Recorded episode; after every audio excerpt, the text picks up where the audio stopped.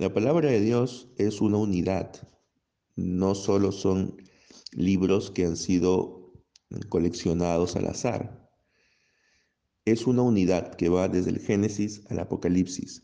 Y dentro de esa unidad hay complementación. Es decir, hay libros que son más doctrinales, más teóricos.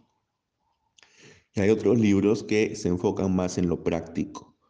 Uno de esos libros que se enfoca en lo práctico es la Carta de Santiago.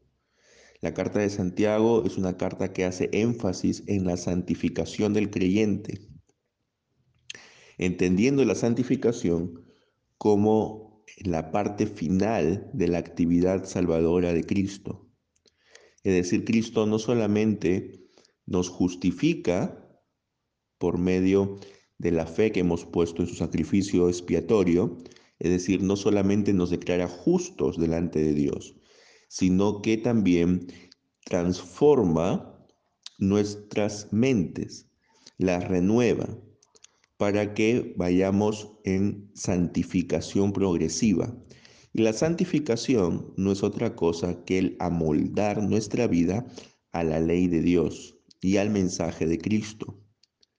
Mientras cada vez estemos más cercanos a cumplir con lo que nos manda el Señor, estaremos más santificados. Y la carta de Santiago justamente hace incidencia en la santificación.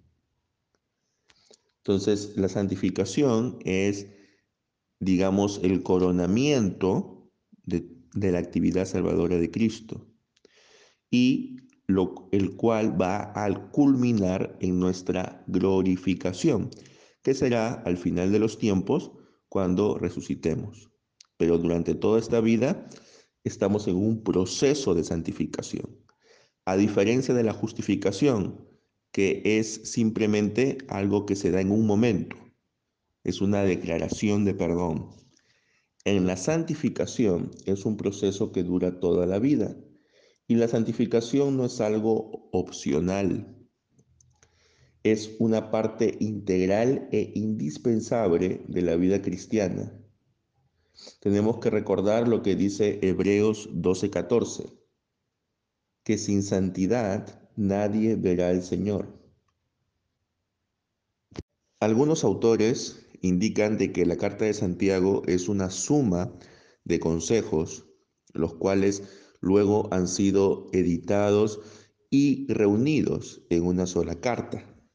Pero si nosotros analizamos cada una de estas ilustraciones o consejos que abordan diferentes aspectos del proceso de santificación, nos daremos cuenta que en realidad todos forman parte de un guion, de un guion trabajado, donde cada uno de estos de estas ilustraciones forman parte de un escenario mayor. Cada una de estas ilustraciones responde a un aspecto del proceso de santificación. Entonces, detrás de todas estas ilustraciones que de las que hace uso Santiago está el objetivo que nos quiere dar este libro, que es poner al lector cara a cara con la realidad de una vida nueva en Cristo. Bien, la vida cristiana es una vida dedicada a la santificación. Y Santiago divide esta carta en cuatro partes principales. La primera es el capítulo 1, la segunda es el capítulo 2, la tercera es el capítulo 3 hasta el versículo 10 del capítulo 4 y la cuarta es del versículo 11 del capítulo 4 hasta el final. Cada sección la vamos a comentar en detalle la próxima semana. Pero las cuatro secciones hablan acerca de la identidad del cristiano y de cómo el cristiano tiene que vivir una piedad práctica. La santificación no es simplemente un concepto abstracto, algo vago, sino es algo que perfectamente se puede demostrar en la vida diaria. Y las ilustraciones que usa Santiago justamente van en ese sentido. La carta de Santiago tiene un contenido aplicatorio, es decir, no solamente se queda en la parte teórica, sino también va hacia lo práctico. Y así es como nosotros, hermanos, debemos leer las escrituras.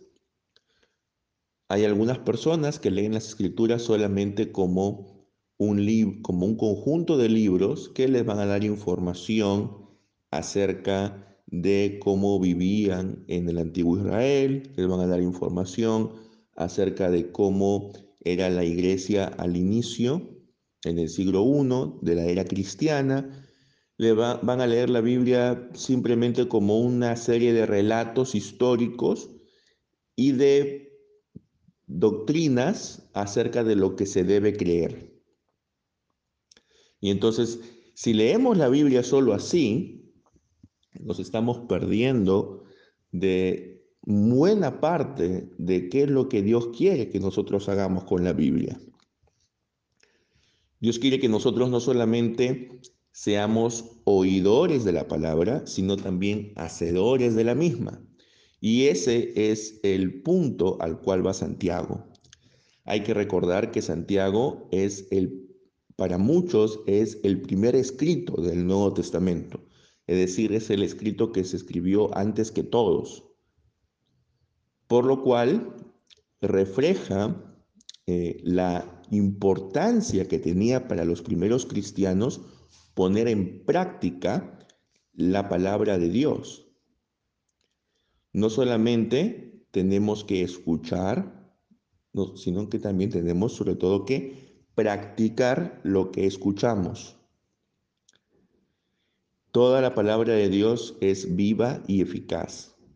Y la carta de Santiago va en ese sentido.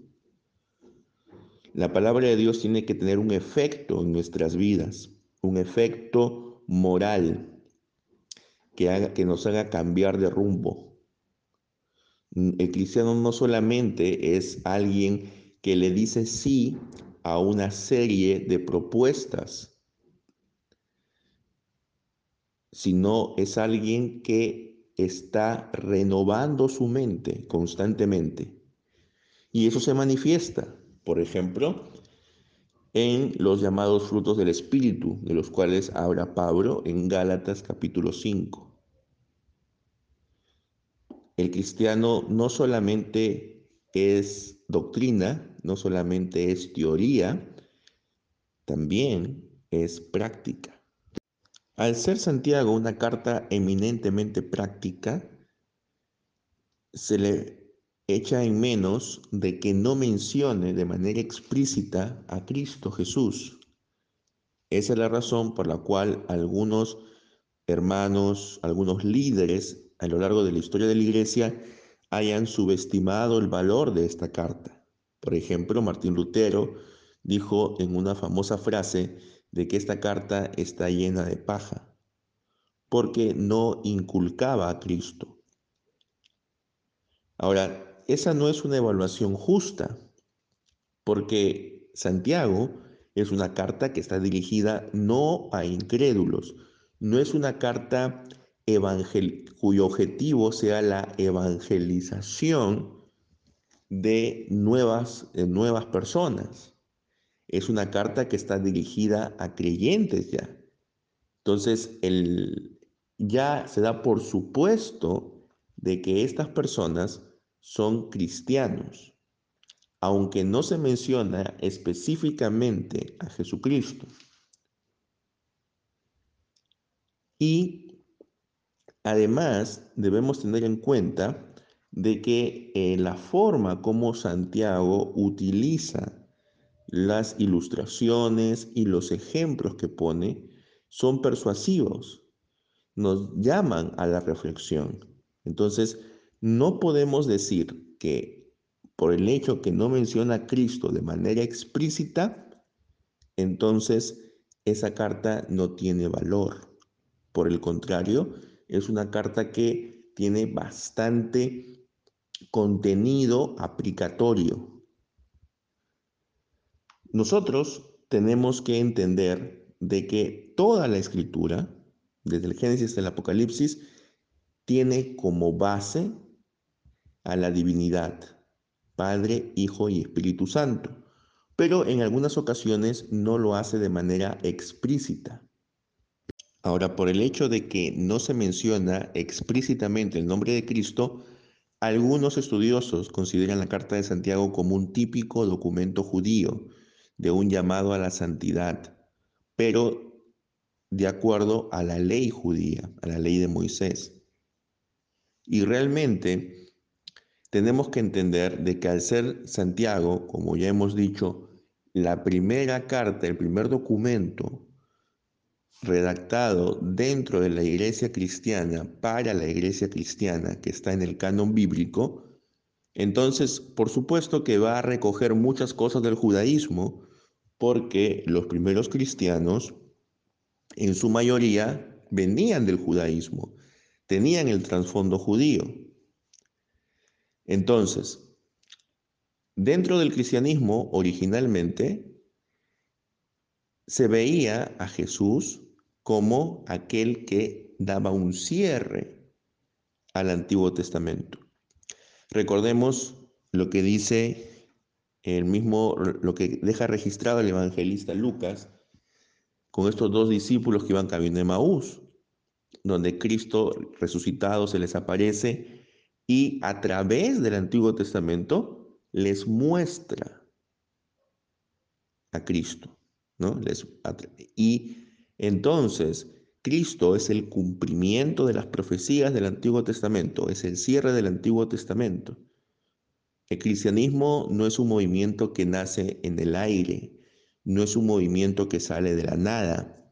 El cristianismo emerge desde dentro de la fe de los judíos y es el cumplimiento de las promesas a los judíos. Entonces, por supuesto de que Santiago tiene mucho trasfondo judío, pero es justamente porque el trasfondo de los primeros cristianos en muchos casos era judío.